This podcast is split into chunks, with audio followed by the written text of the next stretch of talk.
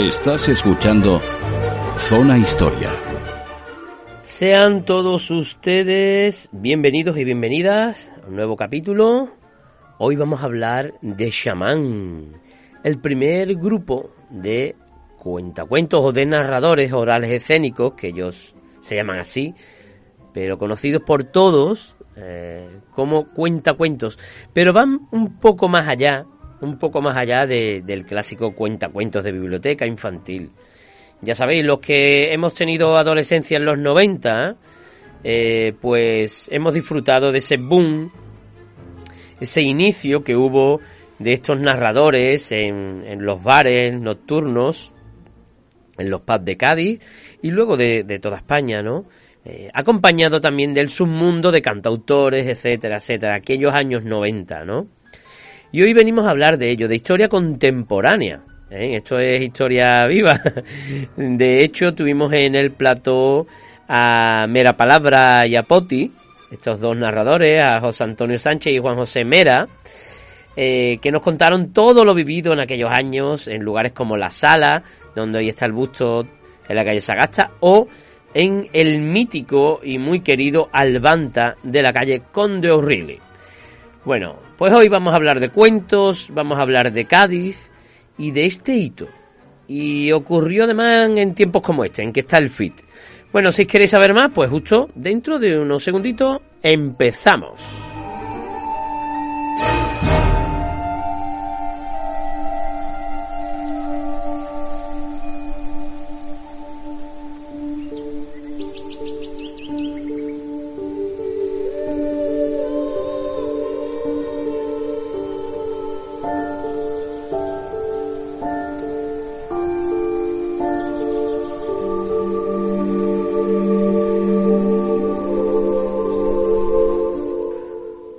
Cuentos, las historias, las anécdotas, todo forma parte de lo que llamaríamos narración oral. Lo de narración oral quizás nos suene a algo muy técnico, pero no es otra cosa que eso, la transmisión de conocimiento, pues hablando justamente lo que estoy haciendo ahora. Pero la historia de hoy va encaminada a, a unos señores de Cádiz que, por mor del destino, fueron un día a un acto, a un curso, del cual no esperaban mucho, sin embargo les cambió la vida. Y es que hay veces que suceden cosas, la serendipia que se llama esto, no buscas algo, te lo encuentras y suceden cosas maravillosas. Y yo creo que esto mismo es lo que les ocurría a los primeros humanos que a través del lenguaje, a través de la voz, comenzaron, necesitaban, necesitaban eh, contar en, bueno, lo, cosas que habían ocurrido.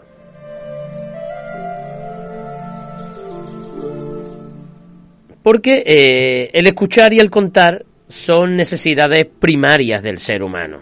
Ya sabéis, nos llevamos todo el día escuchando y contando. Es así. Me lo van a decir a mí, ¿no? Además es que existe la necesidad de contar, de contar cosas. Es el deseo de divertirse a sí mismo, porque cuando lo haces tú mismo estás eh, desplegando pues la diversión, ¿no? La emoción y también divertir a los demás a través de la invención, la fantasía, el terror o de historias fascinantes, ¿no? Grandes mentiras. De ahí, de todo esto que hablamos hoy, va a surgir la literatura, ¿no? Los libros, las escrituras.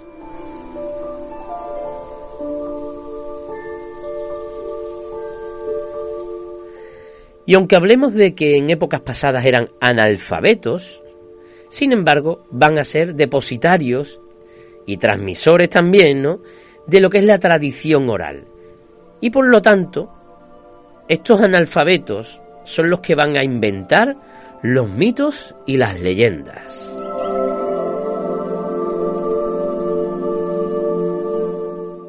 Y ahora os voy a invitar a que hagamos un viaje lo más atrás del tiempo posible. Bueno, al Big Bang no.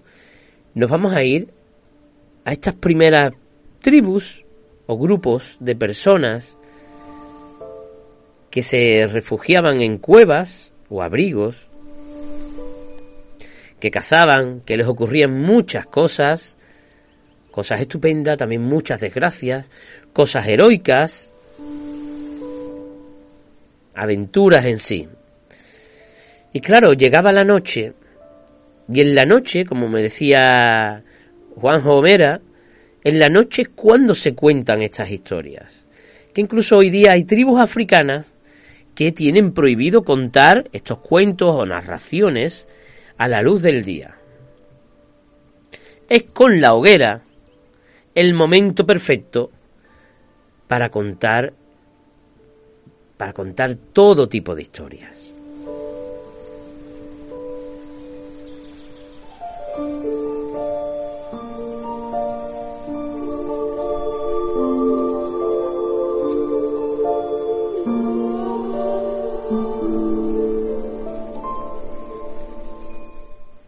¿Os imagináis? Esa cueva, todos ya han terminado de comer, al atardecer, hay que refugiarse, la noche es peligrosa, salen las bestias, otros animales, no, no se sabe, ¿no? Lo que hay, el cielo iluminado por las estrellas domina, pero sobre el suelo hay un mundo de sombras. Así que la luz va a ser el refugio, la cueva. Y allí el mayor de los hombres o la mayor de las mujeres, el chamán o la chamán, va a comenzar a contar a los más jóvenes historias pasadas de héroes familiares convertidos en héroes, el, el que cazó el mamut más grande, el que se atrevió a ganar a un oso que era invencible, el que atravesó un río, al que le cayó al lado un rayo, que era la mano de los dioses, todo esto va a ser narrado por este personaje, que lo vamos a llamar chamán, ¿no? Porque es el depositario de la memoria de este pueblo. Estas historias, que son historias reales, van a pasar luego al mito, ¿no? Se van a mitificar, se van incluso a exagerar, a adornar, se van a ir tergiversando poco a poco. Pero todo con una finalidad, enseñar a los nuevos miembros de la tribu, de la familia, eh, normas y aspectos que deben tener en cuenta. Es decir, en la aventura del mamut, pues van a indicar qué es lo que hay que hacer o lo que no hay que hacer. Eh, si pasas por aquella montaña en lo que yo te cuento que hubo esta aventura, ten cuidado ¿no? con esa roca ¿no? de la que hemos hablado. Es decir, todos van a ser van a tener un aspecto ético-moral, ¿no? Van a tener moraleja siempre. Los cuentos van a ser la primera forma de educación. Va a estar lleno siempre de valores.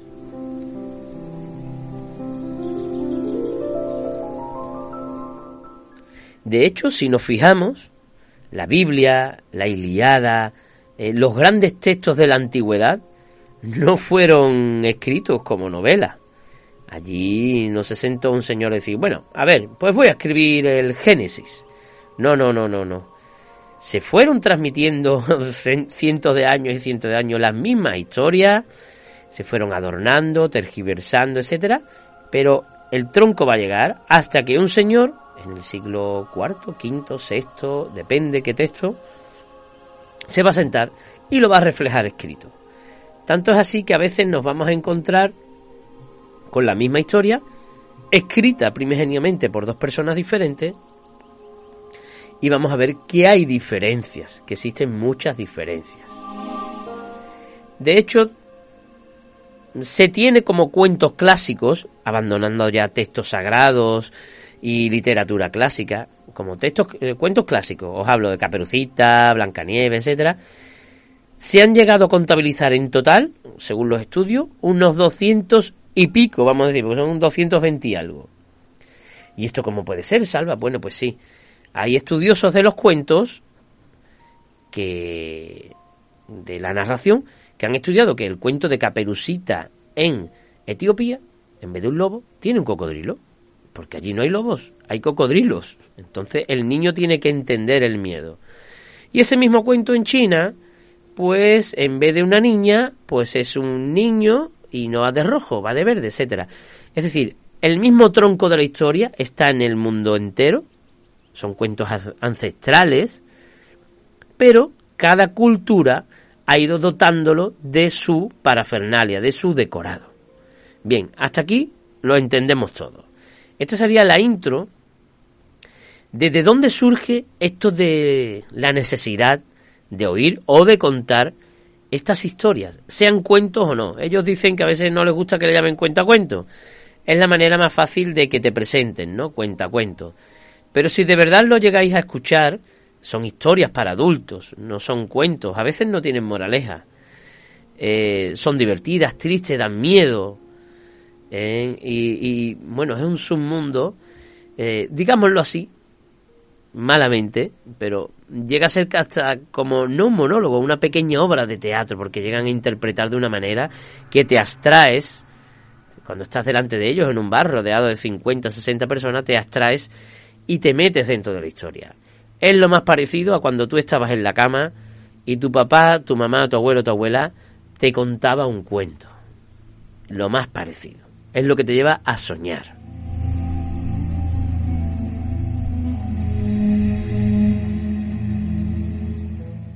Y como os estaba diciendo, esto comienza en la prehistoria, luego también en Uruk, en Egipto, en China, eh, se van a desplegar este ramo de historias, de personajes, ¿no? En ya, la, ya salimos de la cueva, nos vamos a las civilizaciones.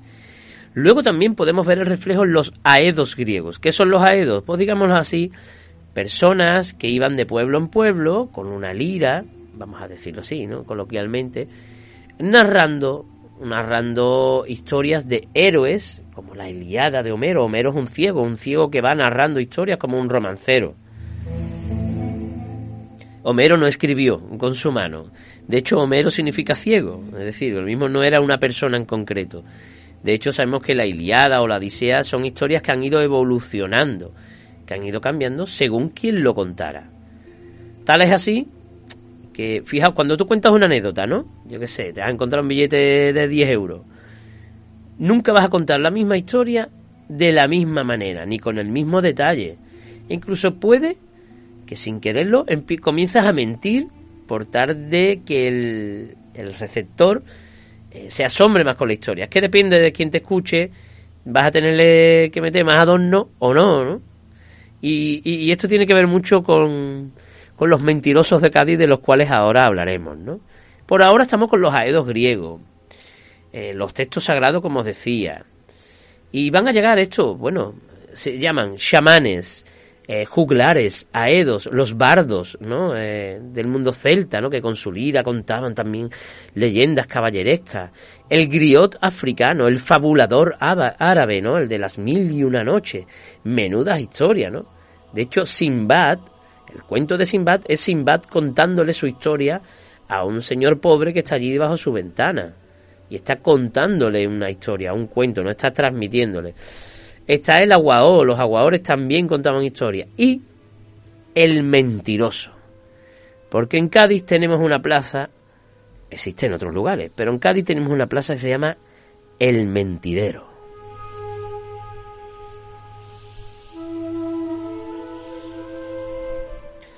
¿Y qué es un mentidero? Pues un mentidero es un lugar público, normalmente existe en muchísimos sitios, donde la gente mentía. Mentir viene de mencionar, ¿no? Hablaba, chismorroteaba, pues bajaban a la plazoleta al cabo del día, tú contabas tu día, contabas las noticias, mira lo que ha pasado, mira, si no sabes leer, pues alguien te va a comentar una noticia que ha ocurrido, mira, pues ha habido una guerra en tal sitio, tal otra, se critica a la gente de la alta sociedad y de la baja también, ¿eh? Es una, un lugar donde narrar, y eso era que ocurría en todas las plazas. Pero el mentidero, al estar rodeado de nuevos barrios muy populares, ¿no? Era un lugar de encuentro, muy cercano al lugar principal, Cádiz, siglo XIX, que era San Antonio, ¿no? Al lugar céntrico, pues el reflejo paralelo al otro lado de la calle Veedor. el mentidero. Y en Cádiz, mmm, Mera y, Poti me explicaban, hay un personaje, se da en otros lugares también, pero en Cádiz será por como somos, por el mundo del carnaval, también apega al flamenco. Existe una serie de personajes, muchos de ellos famosos y otros que tenemos en nuestra familia, vecinos, nos lo encontramos en nuestro trabajo, son personas que son capaces de contarte una historia que te la vas a tragar, te la vas a creer, bueno, depende de tu inocencia. Y es una mentira gigantesca, surgida de una anécdota mínima, mínima. Ejemplos. Bueno, pues tenemos al Beni de Cádiz, ¿no? Ahora que falleció el loco de la colina, cuando iba al Beni de Cádiz, el Beni contaba unas grandes trolas, con una gesticulación enorme, unos ojos fibarachos, una voz, la impostura, estaba actuando y narraba una historia, narraba un cuento de cosas que a él le habían sucedido, de anécdotas con los flamencos, pero que seguramente ese día, cuando ocurrió, no fue tan así.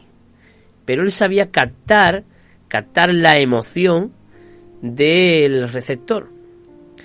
Otro Pericón de Cádiz. Pericón de Cádiz contaba también unas historias eh, maravillosas, nunca mejor dicho, llenas de maravillas.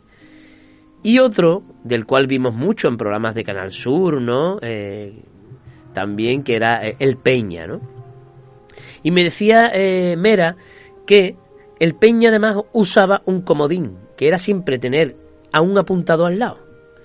Él recuerda de una entrevista de televisión española cuando entrevistan al Peña y el Peña comienza a narrar una historia, una gran mentira de una cosa que le pasó en Cádiz exagerada al límite que el entrevistador mm, viene de Madrid, viene a otro rollo, no sabe cómo es el submundo de aquí, no sabe quién tiene delante en sí, algo sabe, ¿no? Eh, un hombre simpático tal y cual, pero se está creyendo esa historia y además tiene al lado un subalterno, en este caso el Massa o cualquier otro, los Escapachini, cualquier otro que estuviera en su círculo, que apuntaba y verificaba lo que el Peña estaba contando. Esto es verídico, esto es verdad, digo al lado del almacén de fulanito, es verdad, me lo contó a mí no sé cuánto. Entonces, eh, estos grandes mentirosos están haciendo esto mismo que luego los narradores orales escénicos van a hacer, que es contar de un pequeño asunto una gran fábula maravillosa con un final normalmente jocoso, ¿no? Humorístico. Ya sabéis las grandes historias aquí de los amigos, ¿no? En internet eh, bueno, pues podemos encontrar varias de, varias de ellas y por más que las escuche, te vas a volver a reír. Lo vas a pasar pipa, porque aunque te sepas la historia, no solo es la historia, es el arte de quien te lo está contando. Y ese es el mentiroso de Cádiz. No mentira, no mentira para hacer daño, sino el que adorna, ¿no? El que adorna una gran aventura, ¿verdad? A veces incluso el mentiroso somos nosotros, que, como os he dicho, depende a quién tengamos delante, pues le queremos hacer gracia o no, o asustar, o reservar palabras, ¿no? Así que nos vamos a quedar con estos mentirosos.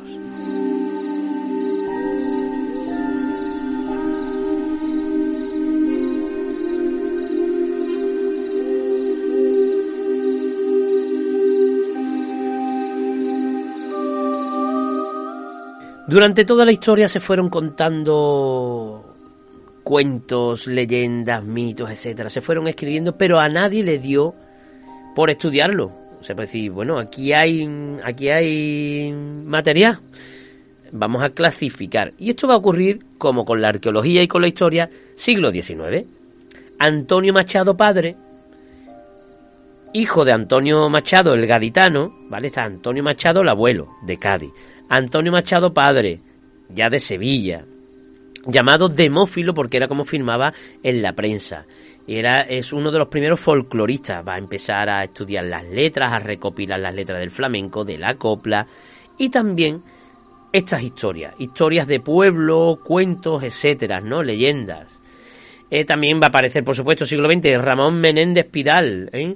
que va a estudiar el romancero tradicional. Ya aquí hicimos un programa del romancero gitano, cómo se reconstruyó parte de la historia del Cid Campeador, porque los gitanos conservaban en su memoria y de hijo a padre, de padre a hijo, de padre a hijo, así, así, así, durante 500 años mantuvieron la historia, por ejemplo, de, del Carpio, ¿no? Eh, historias medievales narradas exactamente igual de uno a otro, con los verbos estilo medieval castellano antiguo, las repetían. E incluso se quedaron el apellido del Carpio. Alucinante, y los nombres. Y esa era la transmisión oral. Esa historia les fascinaba 500 años después. Y Menéndez Piral la recuperó también eh, con gente también de aquí de Cádiz, ¿no? Es más, eh, tenemos que tener en cuenta que muchas letras del flamenco nos hablan de historia. Bueno, pues toda esta recopilación del romancero tradicional, que justamente ahora ya no se transmite a los hijos, justamente fue recogida, ¿no? ¿Cuántas historias no nos habremos perdido? Pero gracias a estos estudiosos, pues las tenemos ya conservadas, ¿no? Luego, además, a mitad del siglo XX empieza el método científico eh, empieza la ATU, que es un catálogo tipológico del cuento folclórico español, que todavía está haciéndose.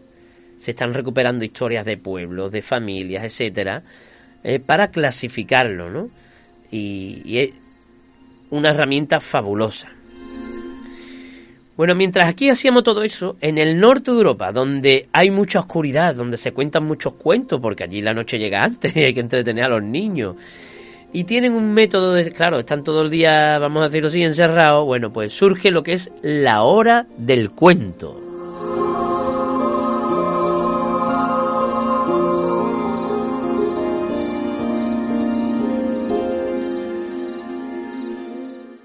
La hora del cuento es algo que surge en los países escandinavos, en Suecia, Noruega, Finlandia, Islandia, Dinamarca, norte de Europa, y es que allí eh, esta tradición familiar de contar cuentos en el salón, no solo para dormir, sino para entretener, para educar, se va a llevar a las bibliotecas.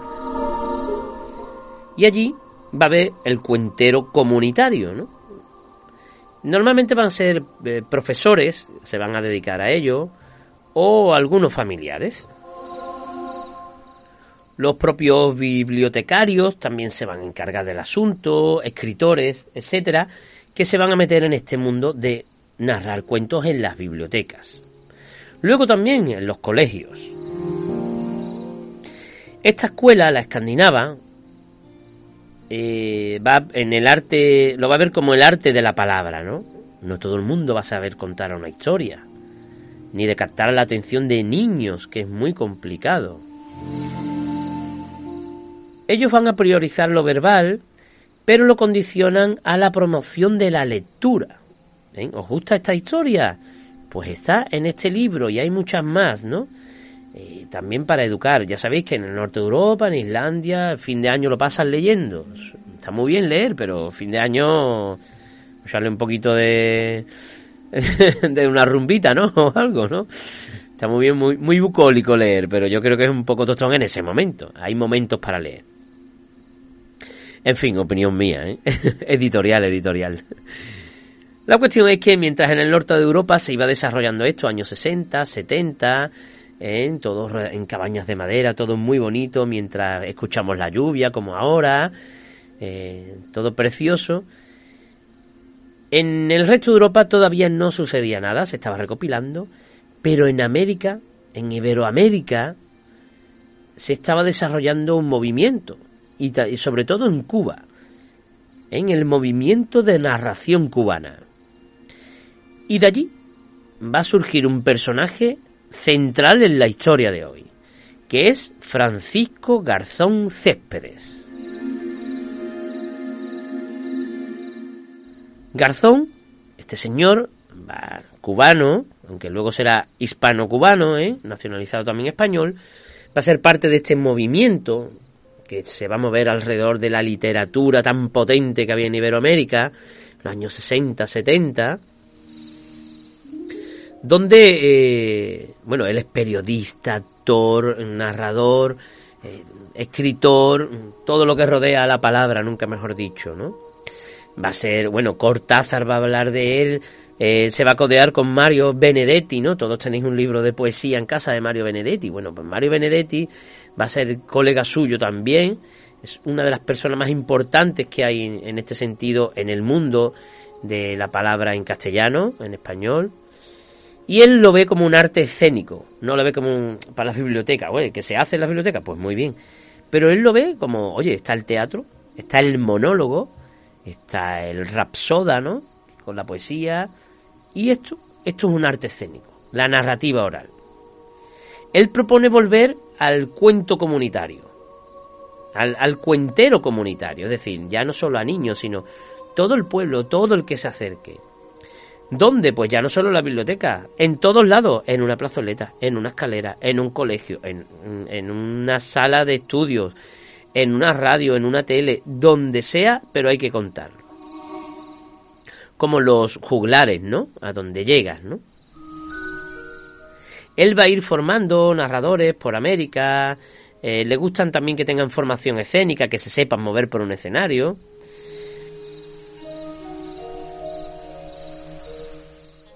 Llega un momento en que el FIT, Festival Iberoamericano de Teatro, del año 89, creo que es el tercer o cuarto FIT que se celebra en Cádiz, invitan a Francisco Garzón a venir. Y se va a hacer un taller que va a tener lugar en el edificio del Tiempo Libre, en Cádiz, que es donde se solían quedar ante todos los actores, etc.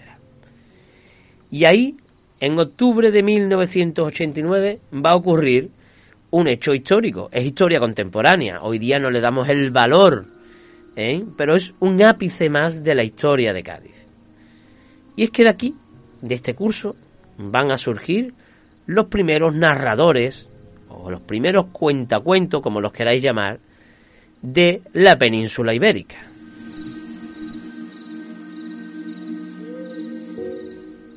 A este curso van a llegar chavales como Poti o Mera, eh, que vienen de, Bueno, ellos me contaban la historia. Mera dice, bueno, yo estaba en filología en la facultad allí en el parque y vi un cartel donde, mira, ¿quieres aprender a narrar, a hablar? Y él dijo, ostras, yo que quiero ser profesor, que de hecho lo es en un instituto de Barbate, esto me va a venir muy bien para poder expresarme con los alumnos. O sea, era joven, pero tenía la cabeza bien planteada. Y bueno, se apuntó al curso. Por otro lado, Poti me decía, no, yo tenía una profesora de literatura en el Columela que me dijo, oye, mira, eh, ¿por qué no te acercas que esto es para aprender a escribir? O sea, imagínate de lo que se había enterado la profe, ¿no? Y digo, bueno, pues, pues me acerco con Quiro, el otro compañero, fueron, venga, vamos a acercarnos. Año 89, octubre, se acercan y allí hay un señor cubano con una voz potentísima que lo primero que hace es empezar a contar, a narrar una historia. Érase una vez una niña. Bueno, todos se quedaron con la boca abierta, con la expresividad, las manos.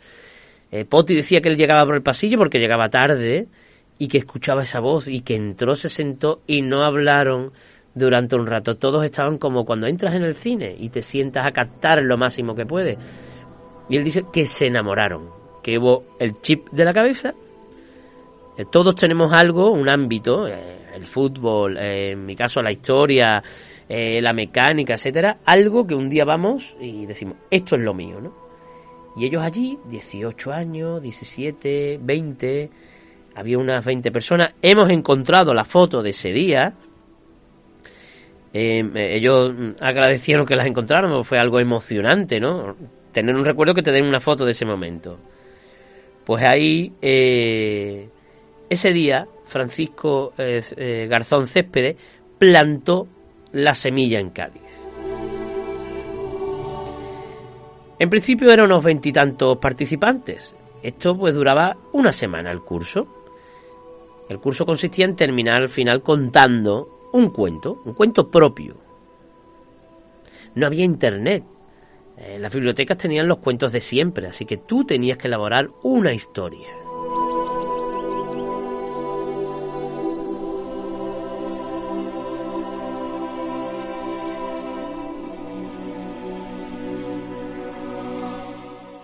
Así que este grupo de chavales y chavalas comienzan a bueno, pues estudiar, ¿no? Pero a la semana el cubano se va. Se va para Madrid y empieza a sembrar semillas por España. Y aquí se queda un grupo y ellos decían, no sabemos quién fue, pero hubo uno de nosotros que dijo, oye, ¿por qué no seguimos quedando?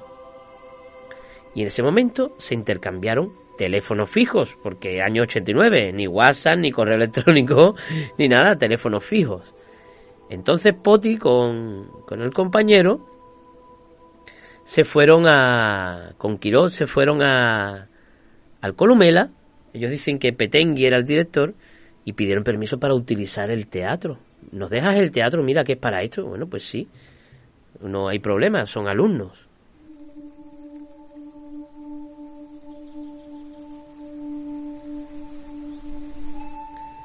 Y en este teatro comenzaron a aparecer 8, 9, 10, 15 al principio, pero se fueron cayendo poco a poco, hasta que quedó un núcleo de, pongámosle 8, no lo recordaban muy bien, iban, iban cambiando.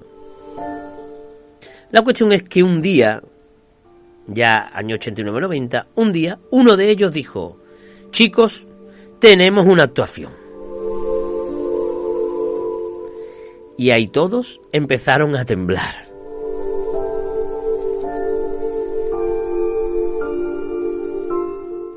Y yo les preguntaba, pero bueno, ¿no está el profe? ¿Cómo, cómo os organizáis? Pues mira, la tarea era hacer cuentos, tú lo contabas y te teníamos que decir que era lo bueno, lo bueno que habías hecho, lo malo, ibas aprendiendo de otros compañeros, íbamos ya copiando gestos, eh, técnicas que naturalmente le salían a uno. Recordábamos lo que nos dijo el profe, el cubano, y íbamos mm, evolucionando como podíamos.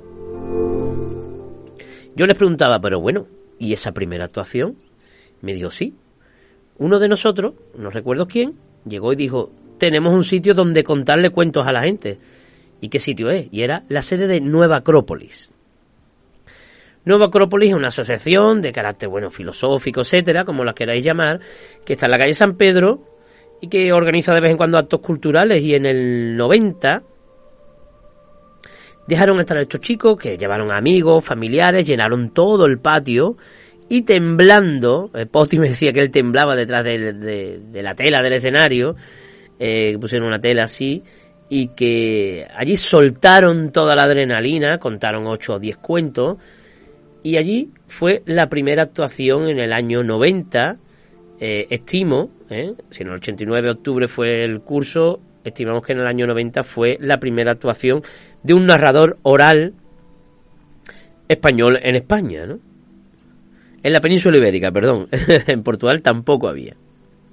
¿Qué va a ocurrir? Que a partir de aquí, bueno, pues e, ellos sienten la avidez, las ganas de no solo contar esta historia entre ellos, sino que el gusanillo del escenario se les había metido en vena. Y Garzón, además, eh, cuando vuelve al siguiente feed, les dijo, tenéis que buscar un bar. Tenéis que buscar un bar, un sitio público donde la gente se siente y tenéis que narrarles las historias. Así que aquí comienza el periplo de ir buscando eh, un lugar. Preguntando, preguntando, dieron con el dueño de la sala. La sala, como os digo, era una cafetería. Eh, yo he parado allí de muy jovencito, en los años noventa y poco. Eh, recuerdo perfectamente las mesas y sillas de madera, la barra donde el busto hoy exactamente la tiene. Tenía también su billar, como el busto, etcétera. Y, recuerdo que había una camarera con gafitas muy simpática. Bueno, pues allí ellos le propusieron al dueño, oye, mira, queremos contar esto. Y él, claro, lo que capta un señor en el año 90, que está fuera de todo esto, capta que unos chavales de 20 años quieren contar cuentos a la gente. Y dice, bueno, venga, vale. Venga, estupendo. Así que eh, comienzan en la sala, la calle Sagasta. Pero idean una cosa fascinante. Oye, mira, nadie nos conoce. Por mucho que traigamos los amigos, ya va a llegar un momento que se van a cansar. ¿Por qué no traemos a gente conocida? Y no se les ocurre llamar a nadie más conocido que a Pilar Paz Pasamar, una de las grandes poetisas que hemos tenido cada día hasta hace muy poco, ¿no? Que ya hablamos de ella cuando lo del sarcófago, que también escribió un relato. Y Pilar dijo que sí. Entonces Pilar va a contar una historia y ellos también, con lo cual ese público ya captó algo. Siguiente invitado, el Manteca, uno de los grandes mentirosos de Cádiz. Y el Manteca empezó a contar allí historias y tal, acompañado de unos chavales, eh, porque creo que además Ana Manteca una de las narradoras, una de este grupo, era sobrina o algo así del Manteca. Entonces, bueno, él fue, familiares, flamencos que se colaron allí, etcétera, se lo pasaron pipa. Y en una de estas, Quiñones, que paseaba con su mujer por la calle Sagasta, vio el ambientazo que había en la sala, se asomó. Mera dice que él estaba actuando, su voz se escucharía desde fuera. Eh, Quiñones se asomó por la puerta, imaginaos la escena, ¿no? Fernando Quiñones se te asoma por la puerta, dice que él se quedó blanco, que iba a opinar Quiñones, ¿no? De lo que estaban haciendo. Quiñones entró con la mujer, se sentó y cuando terminó el espectáculo dijo, yo quiero. Y a la semana siguiente, Fernando Quiñones estaba en la sala contando historias. Y Fernando Quiñones sabía tela de historias, ¿eh? Otro gran mentiroso, entre comillas, ¿no? que también las escribía, pero estaba en el mundo flamenco y él sabía de lo que se estaba hablando. Y se asombró con estos chavales de 20 años que traían algo nuevo, que él conocía quizás de Iberoamérica, pero que, que, era algo nuevo en Cádiz. Y lo apoyó. Cuando ya aquello se desmadró en la sala, no cabía la gente, no cabía la gente. Eh, llegó un momento en que eh, aquello se cayó. Dice que el espacio se cayó, quiere decir que ya pues no siguieron con ello. Pero por entonces surgió un lugar que los que nos criamos en los 90 tenemos como mítico, decía al, fin, al principio del programa, que es la sala Albanta, ¿no? Yo no los quiero llamar pub, yo los quiero llamar sala. El Albanta lo va a montar Marisa e Isa, eh, dos chicas por entonces, un lugar, bueno, en Conde O'Reilly, un pub, llamémoslo así, porque era la zona de la movida, de Argüelles, pero claro, ella dice, bueno, pues aquí tenéis sitio es un pub bastante profundo, una antigua cochera de estas casas del nuevo barrio de San Carlos del siglo XIX. Y claro, mm, era el sitio idóneo. Entrabas a la izquierda la barra, a la derecha estaba, o sea, ya seguido una recta enorme y al fondo los servicios. Incluso a veces ponía el escenario entre los servicios, era algo muy gracioso. O ya se puso en la parte derecha. El local, bueno, Albanta es una canción eh, de Luis Eduardo Aute, que su hijo se inventó esa palabra, Albanta, que era un lugar, paisaje, dice él, y bueno, Albanta cuando tú entrabas tenía las paredes sirenas pintadas, muchos peces, una isla con forma de mujer, precioso, precioso lugar, un sol, una luna era la época, en los 90, en que todos llevábamos un sol y una luna en las pulseritas y tal. era un submundo de donde comenzaron los cantautores, los cuentacuentos. Era la época de la serie Friends, la época en que Pedro Guerra salía en lo más plus de, de, Canal Plus, ¿no? Rosana cantaba por ahí, sonaba en la radio. Eh, la época de vestir esas camisas peruanas de rayas, ¿no? y los pantalones con bolsillos a los lados, los fulares en el cuello, las melenas. Era, ese es un mundo en el que yo también, el que os habla, se integró en parte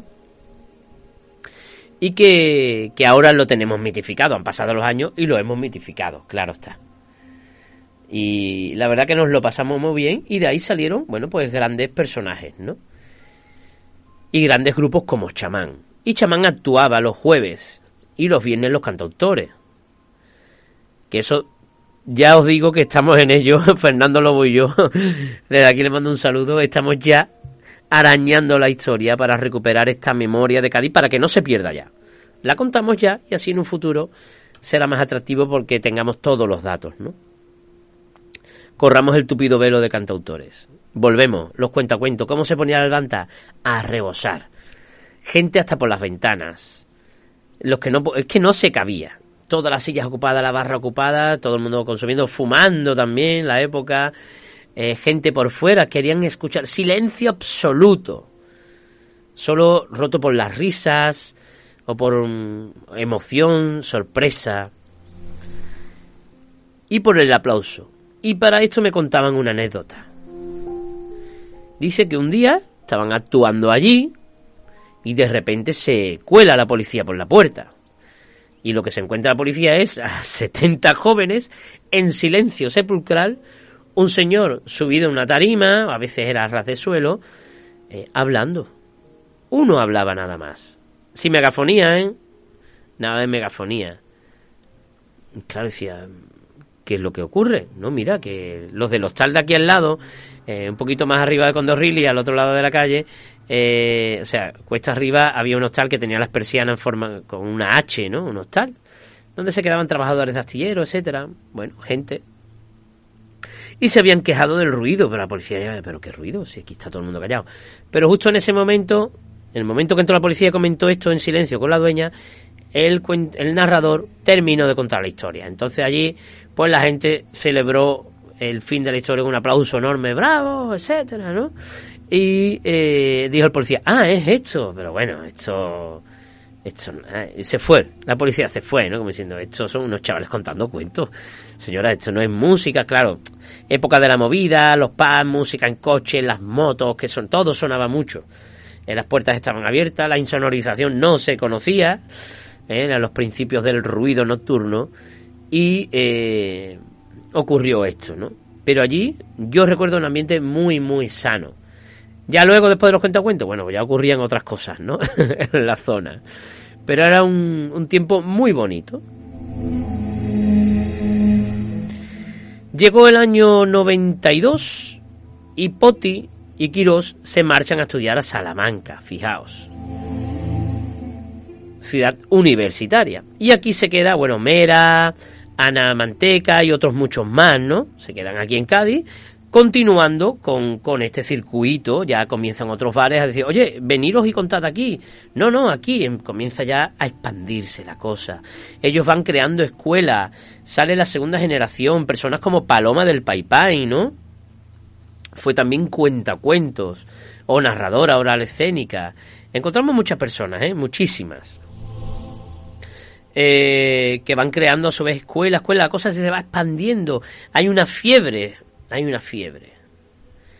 Poco a poco irá ganando el monólogo, porque al final lo que vende más es la risa. Pero eso es porque no habéis escuchado un buen narrador contándote una historia de miedo o de suspense o de cualquier otro tipo de problemática.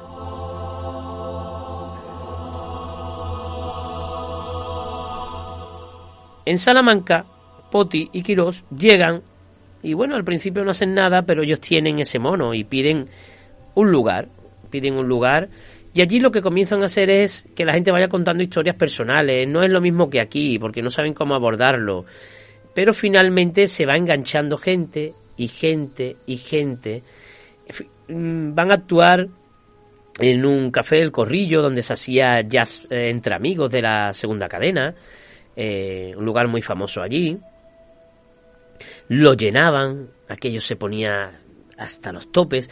Me han llegado a decir fuera de cámara que cobraban, hubo una época en los 90 que cobraban por actuación en comparativa como unos 500 euros por actuación. O sea, actuaban dos veces o tres al mes y ya tenían el mes hecho, ¿eh? en la época buena, ¿eh? Eh, claro, cuando luego ya de haber tres cuentacuentos hubo, o sea, tres narradores, a haber 500, pues ya la cosa evidentemente se devaluó, ¿no? Pero aquello fue una fiebre, fue un boom. De hecho, Francisco Garzón, que estaba en Madrid, se acercó a Salamanca a ver qué estaba ocurriendo allí. Y se quedó asombrado. Bueno, cuando vino a Cádiz al FIT del 92, eh, que por cierto, esto fue antes de lo de Salamanca, el FIT del 92, que es la primera vez que Chamán como grupo va a actuar dentro del feed, Francisco Garzón se lleva una sorpresa agradabilísima, ¿no? Jolín, sembré una semilla y ha germinado, pero ha germinado locamente. Entonces él va a dar unas pautas, a ellos aparte les da una clase eh, más profesional, más pro, ¿no? Eh, más avanzada, para que enseñen luego a los demás en esas escuelas. Y esto entre Cádiz y Salamanca y luego ya Madrid, porque Francisco Garzón va a ir sembrando, pues se va extendiendo, se va extendiendo, se va extendiendo, y fue un boom, fue el previo a los monologuistas. Existían los cuentachistes, yo me acuerdo que en la, la rebotica, ¿no? O algo así, que estaba en la calle Zorrilla, o la botica, ¿no? Eh, la, farmacia de guardia, la farmacia de guardia, genial el nombre del pub. Recuerdo incluso a Canal Cádiz retransmitiendo los cuentachistes, porque la gente, me lo decían ellos, los 90 aquí en todos lados había actuaciones, había ganas, había gente que quería actuar, gente amateur, mm, que salía, vamos. Yo me acuerdo a los monjes de mi barrio del Pópulo, y grandes personajes, grandes mentirosos, gente con mucho arte, eh, contando chistes contando el chiste de la humedad, lo recuerdo perfectamente, la farmacia de guardia. Todo se llenaba, ¿no? Y bueno, era un movimiento que, que tal como surgió, parece que se fue apagando. Fueron portadas en el país, eh, todos los periódicos les preguntaban, pero esto qué es, cómo llamamos ellos, por favor cuenta, cuentos no, somos narradores, pero bueno, a todos nos contaba, ¿a dónde vas? A un cuentacuento, a una tetería, ¿no? Surgen las teterías, un lugar tranquilo, donde nadie está alcoholizado y nada, charlabas con tus amigos y luego venía un señor, te contaba una historia y bueno, te quedabas luego eh, comentándola con tus propios amigos, ¿no? Era, bueno, lo que había en la época. El albanta seguía, también te quedabas a beber chupitos, etcétera, ¿no? Aquella tabla que tenía de chupitos espectacular y también pues seguía pasándolo muy muy bien los vecinos no, no opinarían tanto, ¿eh? Así que en los 90 se va a desarrollar todo esto, es el gran boom. Y yo decía, pero bueno, ahora no salís en los periódicos, ¿no? ¿no? Pero en la primera década del siglo XXI me hablaban que fue eh, la consolidación total. Los 90 la expansión, primera década del siglo XXI, 2000 a 2010, la consolidación, ya hay un circuito reconocido, ya hay incluso mm, Garzón hace una cátedra de narradores orales donde se les van a dar el título, va a estar todo ya bien para mm, bien medido todo, va a haber encuentros estatales de narradores, webs, blogs, incluso asociaciones europeas de narradores, editoriales especializadas en cuentos, ¿eh? evidentemente el narrador es otra cosa, pero va a haber ya de cuentos, y no cuentos de caperucita, sino de cuentos diferentes para niños, eh, con temática especializada dentro del cuento, para adultos, eh, relatos, lo que he, escrito un relato, lo que me estás contando es un cuento, ¿no? Eh, todo, ya todo el mundo se anima en la universidad, salen fanzines, nace, como os decía, la, la, Federación Europea de Narración Oral, que tiene una web, la podéis ver, un poco noventera, hay que decirlo, pero bueno. Y me contaban que actualmente en España pueden existir unas 200 personas que viven del cuento, nunca mejor dicho. Que van, bueno, me digo, pero, pero yo no veo ese hombre. Sí, sí, mira, esta semana en el Serendipia hemos actuado, hemos tenido los, los cuentos, me comentaba cómo se llamaba. Eh, yo tengo una página web que es el Laboratorio del Cuento.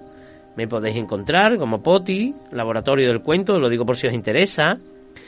Eh, estaba el Festival de Cuentos del Viento que ha sido en Medina, en Conil, en Vejer, en las plazoletas. Eh, muy un ambiente maravilloso, ¿no? En estos pueblos, en las plazas, que venga alguien y te cuente a viva voz, como aquellos aedos griegos que contaban leyendas, historias de héroes, pues del mismo estilo, más maravillosas todavía.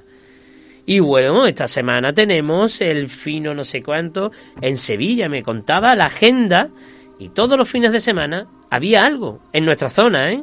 Contamos Sevilla también como nuestra zona. Digo, entonces sigue vivo, ¿no? Se pone, claro, sigue vivo, pero no es primera portada. Pero hay cientos de narradores que los que somos padres nos los encontramos en las tiendas de juguetes o en la biblioteca los sábados por la mañana, eh, etcétera, ¿no? Igual que el mundo del guiñol. Sigue vivo, está ahí. Simplemente hay que rascar un poco y encontrarnos estas actuaciones maravillosas que tenemos un poco perdidas de nuestra agenda. ¿Qué es lo que sale en prensa? El fútbol, una, lo que se transmite en el Falla, la central lechera, y poco más. Puede que te encuentres un papel de lo que sale en el Pai Pai, del carnaval y tal, los, grandes, ¿no? Las grandes. Pero luego hay un submundo que cuesta ir, parece que cuesta ir, pero como vayas y te enganches, tienes un problema. ¿Cómo se soluciona el problema? Pues le pregunté si ahora había escuela en Cádiz.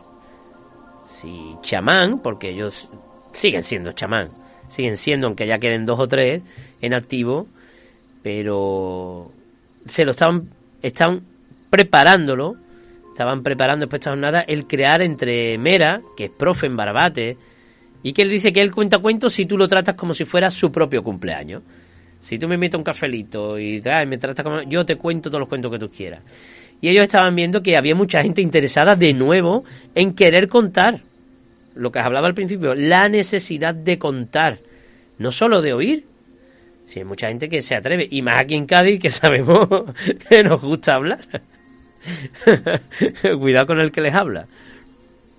Entonces estaban pensándose en, ellos se dedican a otras profesiones, eh, el crear una escuela, eh, no sé, para los fines de semana o por las tardes, y desarrollar de nuevo en Cádiz eh, aquella semilla, ¿no? Ya una, el Amazonas, ¿no? Que crearon, que surgió desde aquí y se expandió luego pues por toda España. Por ejemplo, personajes como Dani Rovira te cuentan en su podcast que ellos empezaron fue a una charla de una narradora escénica, a un curso en Málaga, en el 2000 o por ahí, y el maravilloso Dani Rovira le dieron las pautas y le dijeron, bueno, pues tenéis que traer un cuento mañana. Y Dani se coló allí y dice que la narradora, la profe, se puso a llorar y cabreada y le digo, ¿por qué? Porque eres muy bueno, tío, me has dejado por los suelos. Has contado un cuento que, eh, que me ha dejado por los suelos el que yo he contado. ¿sabes? El nivel que dan y siguió especializándose hasta que se especializó ya lo que es en, el, en, la narración más cómica, ¿no? Él tiene una vis cómica impresionante que luego ha ido eh, o sea, educando con la parte ya de actor eh, y hace cosas maravillosas, ¿no? Eh, él es un narrador ¿eh? oral escénico que ha llegado a las más altas cuotas, ¿no? Pero hay otros actores más. Y ya digo, estamos con el tema de Albanta, con el cariño de aquellos años. No sé si alguno de vosotros los ha vivido, o pasó, o escuchó, o estaba al lado mía escuchando cuentos de Mera y de Poti. Solo sé que los que lo vivimos nos acordamos, que nos dejó huella y que os vamos a dejar aquí en Onda Cádiz, en Zona Historia, con un par de cuentos que Mera y Poti nos dejaron grabado para la tele pero que yo os voy a poner aquí. No os va a enganchar de la misma manera que verlos en directo como los vi yo, para mí solos en el plató, ni tampoco incluso viéndolos por la tele donde la cámara enfría ese intercambio ¿no? comunicativo. Yo os animo a que miréis agendas o que veáis la página del el laboratorio del cuento.com y ahí hay una agenda de todo lo que hacen estos señores. Pues nos vamos a una canción que sabemos, ¿verdad? ¿Qué canción voy a coger para lo del cuento? Pues esta.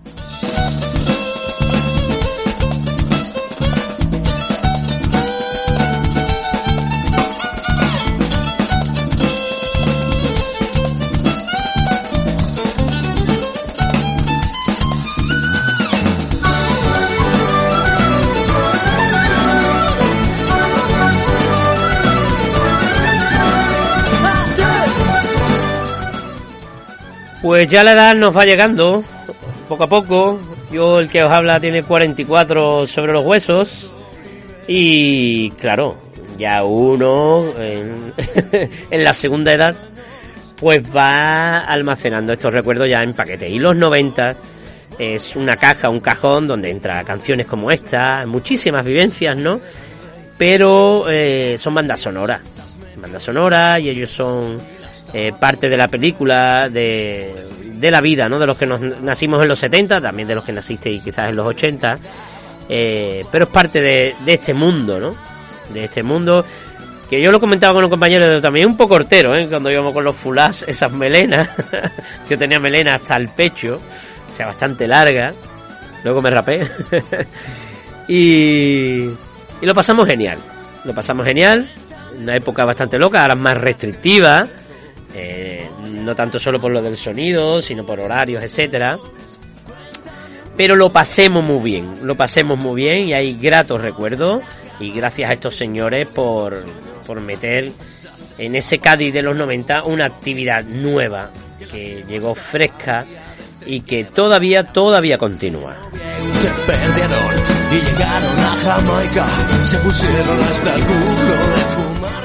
Bueno, os anuncio ya que, eh, bueno, siguen los programas de Zona Historia, evidentemente, pero que estamos preparando dos especiales, dos especiales que tendrán, yo estoy luchando por que haya público, ¿vale? Ya dependen de los lugares. Uno es un lugar que, bueno, no es muy grande, y el otro espero que sí que sea un evento, ¿de acuerdo? Así que estáos atentos aquí al podcast, que yo siempre a vosotros, como sois los primeros que estuvisteis aquí, yo siempre os lo anuncio los primeros. También atentos, claro, a la página del Facebook, que es lo que yo más muevo, a Instagram, Twitter incluso, tenemos en Zona Historia, Radio. Y, y atentos porque luego, ay, yo quise ir, no pude, podría haber cambiado la agenda. Ay, amigos. Y sobre todo hay un gran evento que aquí con los amigos de Onda Cádiz estamos preparando, que le tengo hasta miedo, le tengo hasta miedo, pero estoy muy ilusionado. Además se acercan unos temas ah, maravillosos. Y es que vivimos en una ciudad, mira, ¿qué quiere? El otro día me decían, pero macho, todo surge en Cádiz. Pues sí, pues sí, todo surge en Cádiz. todo surge en Cádiz, eh, los oradores orales, eh, narradores orales, narradores orales escénicos y muchísimas cosas más. Bueno, pues yo os dejo con el final de la canción, que la disfrutáis tengáis una buena semana y nos oímos, nos vemos, lo que sea dentro de siete días.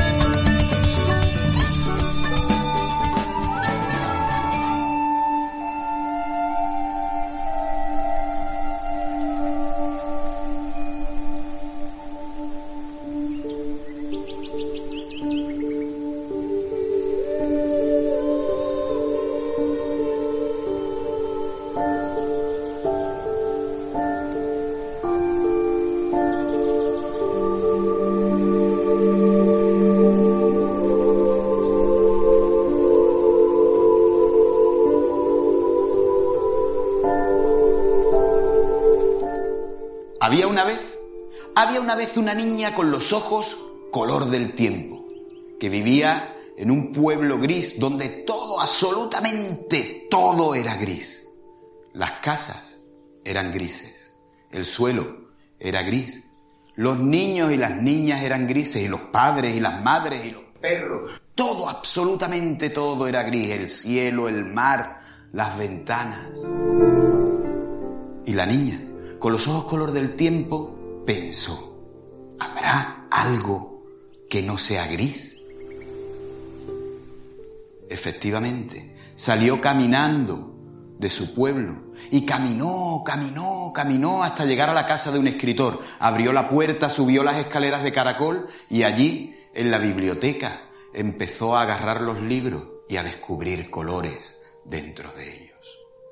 Allí estaban todos los colores del mundo, pero cada vez que la niña descubría un color, se iba quedando blanca, blanca, cada vez más blanca, hasta que se convirtió en una hoja de papel que cayó al suelo. Justo en ese momento, el escritor entraba en su biblioteca, agarró la hoja de papel, la puso en el escritorio y escribió, había una vez una niña con los ojos color del tiempo.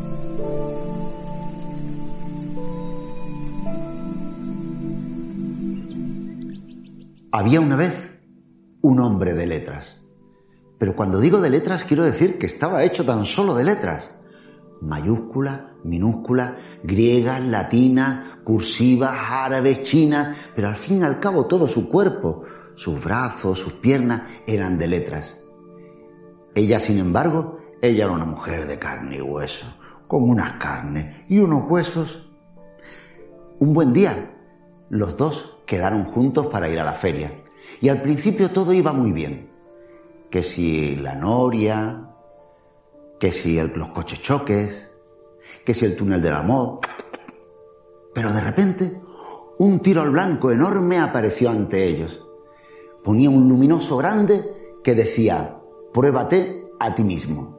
Y abajo tres reglas, tres reglas muy sencillas pero muy paradójicas, porque la primera decía que el primer tiro era gratuito, la segunda que todo tiro era un blanco garantizado y la tercera y última que todo blanco tenía como premio un tiro más gratis. Así que, como comprenderéis, aquello se convertía en un círculo vicioso difícil de romper. Nos regalaban el primer tiro, nos garantizaban el blanco y nos regalaban otro tiro. Así que cuando nuestra mujer de carne y hueso le dijo a nuestro hombre de letras, dispara, quiero ver de lo que eres capaz. Él estudió aquellas reglas y decidió que no era para él. Pero ella insistió, ¿tienes miedo? Dispara. Y claro que tenía miedo, porque el blanco sobre el que había que disparar era uno mismo. Pero claro, cuando digo uno mismo no quiero decir uno mismo de verdad. Había que disparar sobre la imagen de uno. Y él no sabía si sería capaz de diferenciarse de su imagen. Así que cuando ella volvió a insistir por última vez y le dijo, o disparas o te dejo, finalmente lo dejó. Lo dejó por un carnicero, que eso sí que entienden de carnes y de huesos. Y él, según veía cómo entre la muchedumbre se iban alejando la mujer de carne y hueso y el carnicero, él notó un pequeño temblor, que eran cada una de esas letras, esas que formaban su cuerpo, las minúsculas, las mayúsculas, las latinas, las, árabes, las, todas, se estaban soltando de su cuerpo una a una, hasta que al final solo quedaron pequeños montículos de letras en el suelo. Letras que el viento se llevó por el mundo y fueron cayendo en cada país, en cada ciudad, en cada pueblo. Y según caían iban construyendo palabras y esas palabras frases y esas frases cuentos, cuentos como este que espero que sigan contándole toda su vida.